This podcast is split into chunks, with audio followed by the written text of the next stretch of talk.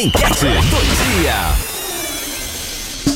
Mais uma quarta-feira a gente começa por aqui o nosso programa que agora sim ela chegou, vai dar aquele up aqui no programa, porque afinal de contas, né, na quarta-feira a gente recebe aqui nos nossos estúdios a, a psicóloga e consteladora, a Cristina Madeira de Souza Guarte. Cris, um bom dia para ti, seja muito bem-vinda a mais uma quarta-feira.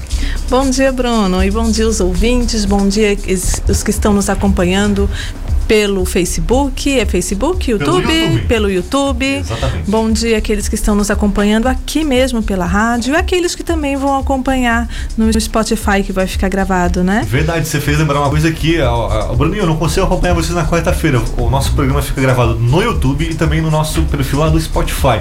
Mas que eu vou divulgar daqui a pouquinho, porque o nosso tempo é curto e a gente quer falar bastante sobre o tema hoje porque é algo interessante, Cris, que eu já percebi que algumas pessoas se identificaram. Afinal, trabalhar, todo mundo trabalha, né? É verdade. E o trabalho, ele tem várias nuances, né? O trabalho ele tem várias nuances, tem várias teorias, tem vários estudos, né? É, alguns é, teóricos é, se aprofundaram muito nesse tema, o trabalho, né? Qual o significado do trabalho? Qual o significado individual? Qual o significado subjetivo que a pessoa tem em relação ao trabalho? Qual o significado social? O que que, esse, o que, que isso significa? Qual o significado relacional? Então, o trabalho, ele é um é quase como um espelho também, porque ele reflete um pouco do ser humano naquilo que o ser humano está executando. Ele tem um poder ou uma uma posição dentro da sociedade, né? Que alguns estudos dizem que essa posição é uma posição construída historicamente. Alguns estudos falam isso, né? Marx mesmo já dizia que o trabalho é uma forma de um homem se comunicar com a natureza, de transformar a natureza e também ser transformado. Então, é uma forma de ele transformar o meio, mas também é uma forma de ele ser transformado. Não é só ganhar dinheiro, então. Não é só ganhar dinheiro. O trabalho ele... e quando o trabalho tem um sentido, né? Tem o, o Portela ele fala sobre isso, o sentido do trabalho. Quando o trabalho tem um sentido, um propósito que te leva além, ele tem muito mais força porque ele tem um ganho. O, o, o sujeito, a pessoa que trabalho tem um ganho em cima disso, né? Ou seja, qual o ganho que é não só uma remuneração, mas um ganho que vem para além da remuneração. E isso é claro quando tem pessoas que trabalham voluntariamente, por exemplo e não tem remuneração, é claro quando tem pessoas que usam o trabalho como uma definição do dicionário, usam o trabalho é, para produzir algo, confeccionar algo, um trabalho manual que muitas vezes não tem remuneração. Trabalho doméstico, fazer um almoço, fazer uma comida, não tem uma remuneração. Mas que prazer é esse que o trabalho estimula também na parte fisiológica? Então o trabalho ele faz assim, se a gente for analisar é, fisiologicamente, nós podemos fazer uma análise fisiológica, podemos fazer uma análise psicológica e podemos fazer uma análise social. Tudo isso? É, e mais. e mais. Porque aqui nós damos assim aquela pinceladinha, né? E mais, tem muito mais, porque o trabalho ele abrange muitas coisas. Se nós formos olhar o trabalho dentro da psicologia, é, é, Freud já falava que é também a relação do prazer, que tem uma relação de satisfação e prazer através do trabalho. Então já existe algo a mais que o trabalho manifesta, ou que a pessoa manifesta através do trabalho, né? E esse esse ouvinte falou, né? Poxa, esse trabalho está me atrapalhando, né? É, eu estou levando o trabalho para casa. Outros ouvintes vieram e trouxeram a situação também é, das soluções que eles tiveram, né? Fizeram um tratamento é, inclusive medicamentoso, por conta do estresse que estava gerando essa preocupação, e por um outro lado, perceberam que quando eles dividiram o que é do trabalho e o que é de casa e conseguiram se portar no seu lugar no trabalho e no seu lugar em casa, isso trouxe uma tranquilidade e trouxe satisfação, onde trouxe paz. E aí nós vamos anexar isso a uma conexão esta pessoa, esse ouvinte que trouxe é, essa sugestão, né, em pedir fique em casa com o que é de casa e fique no trabalho com o que é no trabalho. Vida pessoal e profissional. É, ele fez essa separação, né? Mas o que, que tem por trás disso fisiologicamente? Existe aí uma conexão. Essa conexão ela é gerada pelo córtex frontal no cérebro, onde o corpo, ele, o córtex frontal, ele, ele é, ele é, ele trabalha com a, a distribuição, né, de, de neurotransmissores, dopamina, noradrenalina, ocitocina, dentre outros. E aí essa ação e conexão é a função dessa parte. Então, ele fez a ação quando ele está fazendo a ação de ir trabalhar, se conectando dentro de uma relação, que é onde ele traz essa satisfação, porque essa satisfação é liberada, por isso que ele falou que tomou medicamento, né? Essa satisfação ela é liberada naturalmente. Nosso corpo ele é muito, ele é quase uma farmácia ambulante, gratuita, extremamente disponível. Nós precisamos aprender a usar essa farmácia de forma também consciente. E o que que acontece? É, o corpo ele libera essas substâncias dando satisfação e ele diz: agora eu resolvi meu problema quando eu me conecto inteiramente com a minha família e quando eu me conecto inteiramente no trabalho.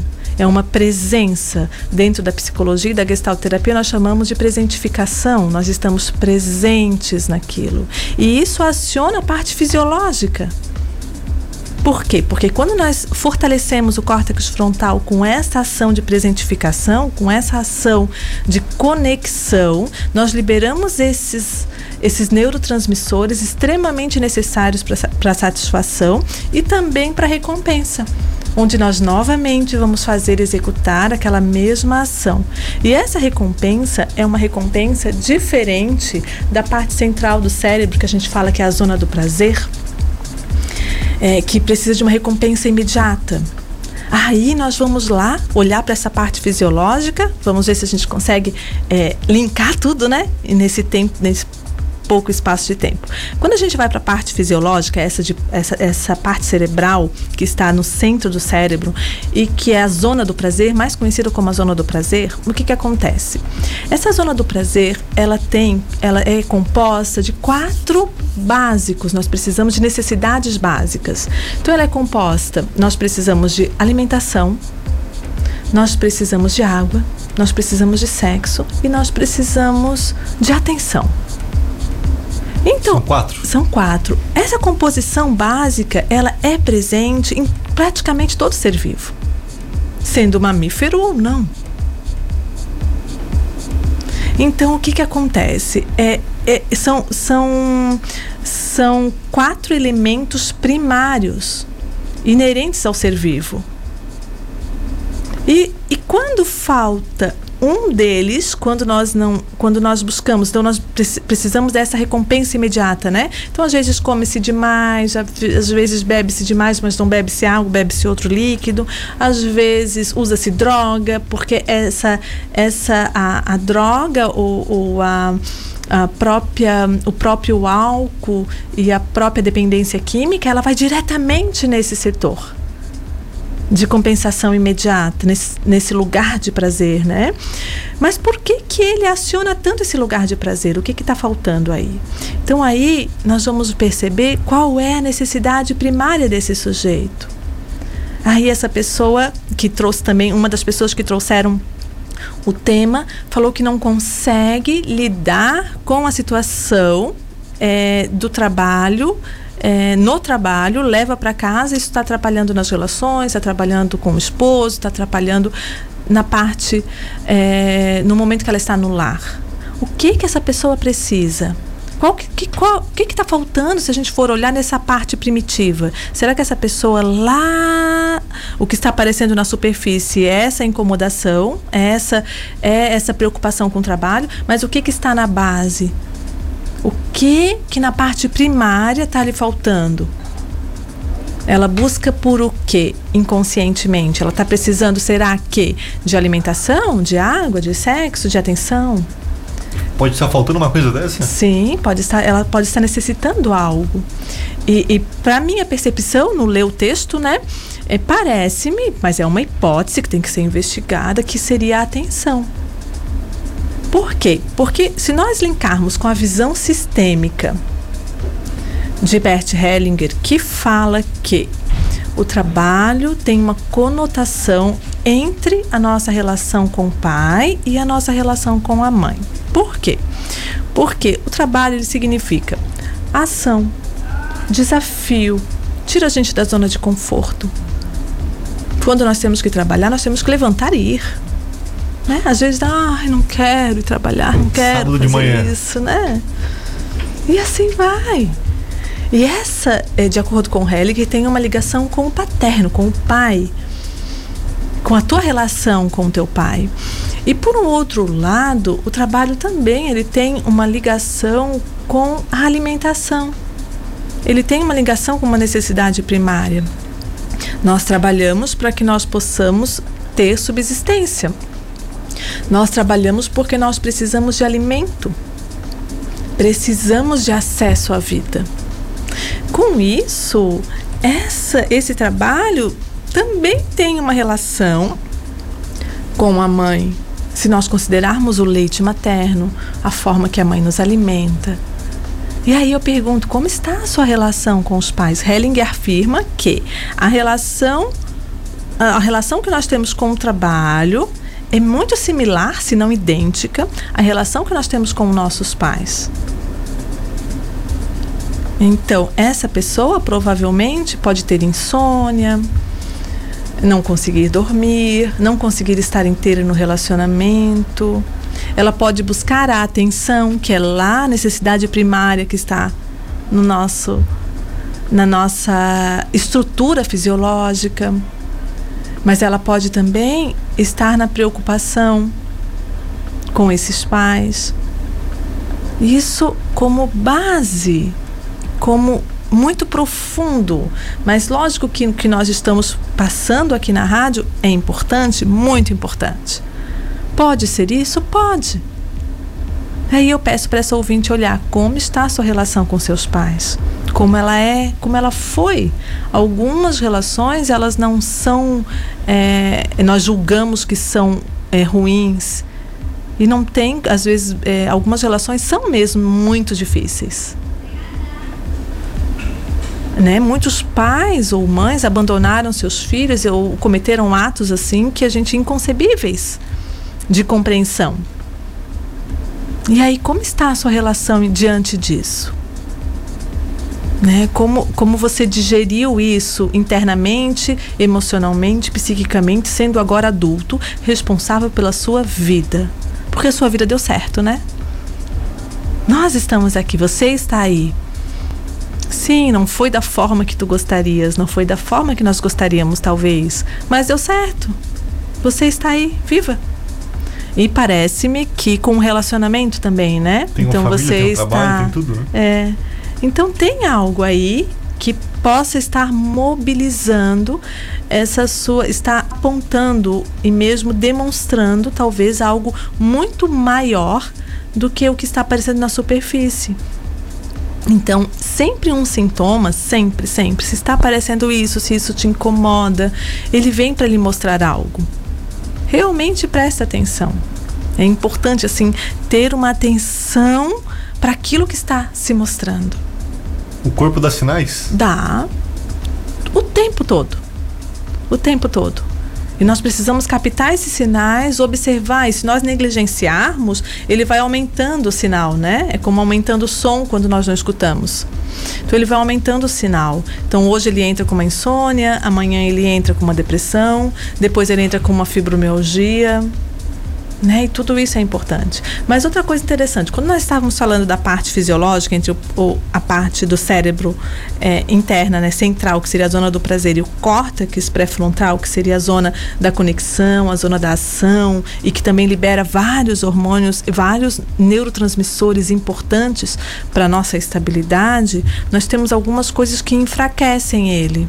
Porque ele usa muita energia, diferente dessa parte central. Essa parte central usa pouca energia. Então ela, ela precisa de uma recompensa imediata. Ela vai lá e pega e come, come um chocolate, ai, bebe dois litros d'água, ai, depois fica cheio, vamos supor, come demais, né? Depois fica, ai, comi demais. Quando ela começa a entrar nesse, nesse sistema de dizer, comi demais, fiz isso errado, poxa, por que, que eu fiz isso? Que ela fez nessa primeira necessidade, ela vai colocando, vai impulsionando também neurotransmissores que dificultam o trabalho do córtex frontal, vai enfraquecendo.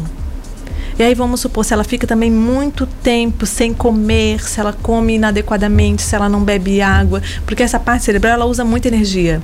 Então ela precisa de uma manutenção adequada para que ela tenha força suficiente para dizer para essa parte central: deu, bastou, acabou de trabalhar, agora você vai para casa. Chega, aqui terminou, dá um fim nisso neste momento. Então, existe essa conexão é, neurofisiológica que acontece, que nós não percebemos porque ela acontece de forma bem natural e muito intensa e muito rápida. Fiquei de, confesso que eu fiquei de cara, tá? Não sabia que tinha tudo isso por trás de só pensar no trabalho em casa. Bastante coisa, Cris. Tem, tem. Até a alimentação influencia, tudo. a água, tudo. Uhum. Por isso que, assim, cada caso é um caso. Né? Isso se nós considerarmos também toda a parte intestinal e toda a parte que tem também a ver, né? É considerado também alguns estudiosos consideram o, o intestino como o segundo cérebro, né? Também teria que fazer, fazer uma avaliação de como está o seu funcionamento intestinal. Tudo isso tem uma relação, mas a parte emocional, é, eu sou adepta muito ao que Hellinger coloca e percebo essa conexão muito clara no consultório né, onde eh, existe uma conexão com os com a forma que a pessoa lidar na relação com os pais e a forma que ela lidar na relação do trabalho com o trabalho. É algo que, que cada vez mais eu tenho me convencido como isso é presente. Né? Mas por um, outros lado, por um outro lado, nós temos que avaliar também o significado que essa pessoa dá a esse trabalho. A quem ela quer demonstrar serviço a quem ela precisa demonstrar utilidade, talvez para obter lá aquela necessidade primária da atenção. A quem? Porque quando ela é, se, se preocupa demais com o trabalho, até teve um, eu tinha, tive um caso é, quando eu tinha a empresa aqui, a Conficris aqui em Capivari, que tinha uma, uma funcionária muito querida, a Priscila. Ela não vai ficar chateada de dizer o nome dela não. aqui. Então, ela chegou um momento que era um final de semana, eu tinha ido viajar, e aí ela me ligou por algum motivo, me perguntando alguma situação, porque ela queria verificar se os contratos tinham sido pagos para avisar para o cliente. E eu liguei para ela, Pri, tais aonde? Ela ligou para mim, e isso era num domingo ou num sábado, não lembro. Estás aonde? Eu digo, se ah, estou no escritório. Eu digo, se vai para casa. Chega hoje. Chega.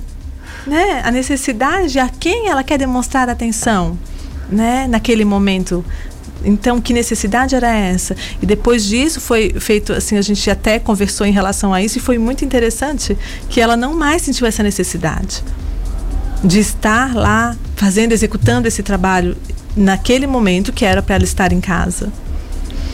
Né? Mas existe algo por existe algo como base, algo que está para além da superfície, está lá embaixo, que faz com que essa situação, esse movimento surja para a pessoa. Queridos, um abraço. Cris, para a gente poder finalizar, só se despedir aqui, porque o nosso tempinho Acabou. hoje tá, tá muito curto. 20 minutos passa rapidinho para a gente se despedir do pessoal da live do, do YouTube que estão lá acompanhando a gente. A gente finaliza a nossa live aqui também.